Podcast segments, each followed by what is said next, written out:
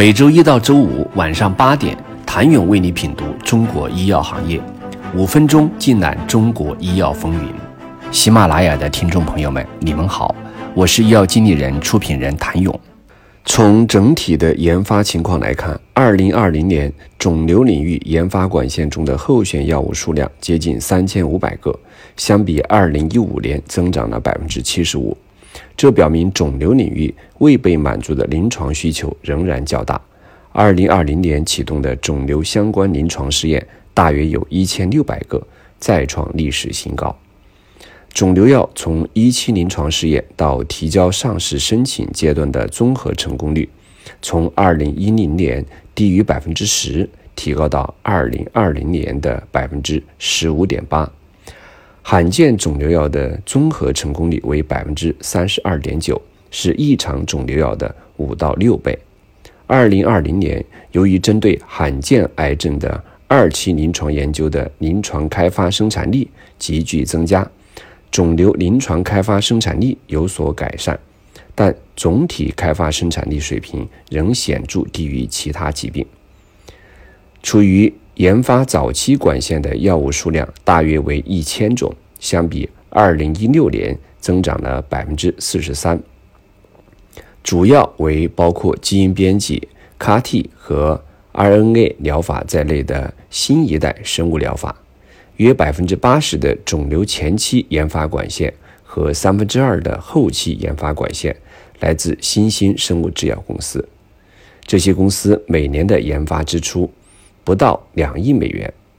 在抗癌药研发的七百四十多家公司中，超过五百家完全专注于肿瘤领域。值得注意的是，那些年销售额低于五亿美元、研发支出低于两亿美元的新兴生物制药公司，控制了近百分之八十的早期管线。小分子靶向产品包括数十种机制，是管线中最大的领域。主要由较小的新兴生物制药公司主导，在大多数情况下，大型制药公司的研究份额在临床后期通过合并、收购和合作关系会有所上升。大型制药公司在双特异性 T 细胞受体的早期开发中占有更大的份额，这可能是未来几年会受到持续关注的领域。另外，大型制药公司。在抗体药物、偶联物研究早期阶段也占有较大份额，这可能是因为组合药物中往往涉及大药厂已经上市的抗体药物。新兴生物制药公司的另一特点是，尽管份额在2020年有所下降，但依然占据了肿瘤学晚期研发项目的三分之二。在过去的十五年里，尽管新药的绝对数量从二零零五年的九十八种增加到二零二零年的二百四十三种，但新兴生物制药公司的贡献一直稳定在百分之六十五到六十七。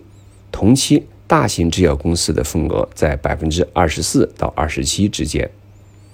全球共有六百多家新兴生物制药公司正在积极开展。临床研究项目，还有十五家年销售额超过一百亿美元的大型制药公司。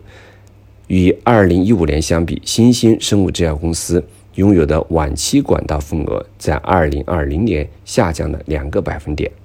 目前有四百五十家新兴生物制药公司，百分之百专注于肿瘤学；另有五十一家小型公司，同样百分之百专注于肿瘤学。这其中有三百八十九家公司只有一种药物在研。从二零零五年到二零一五年，美国在全球早期肿瘤研发中的份额保持相对稳定，但是近五年，美国在这一领域的份额已经下降到百分之四十五，同时欧洲地区所占的份额也从百分之四十下降到百分之二十六，但活跃项目的绝对数量。却从五百八十三个上升到了六百三十九个。与欧美的情况相反，总部位于中国的公司处于早期研发管道的产品占百分之十八，而二零一五年时只有百分之六。同时，研究显示，全球有百分之十三的新一代生物治疗药物由总部位于中国的公司进行开发。谢谢您的收听。想了解更多最新鲜的行业资讯、市场动态、政策分析，请扫描二维码或添加医药经理人微信公众号“医药经理人”——医药行业的新闻与资源中心。我是谭勇，明天见。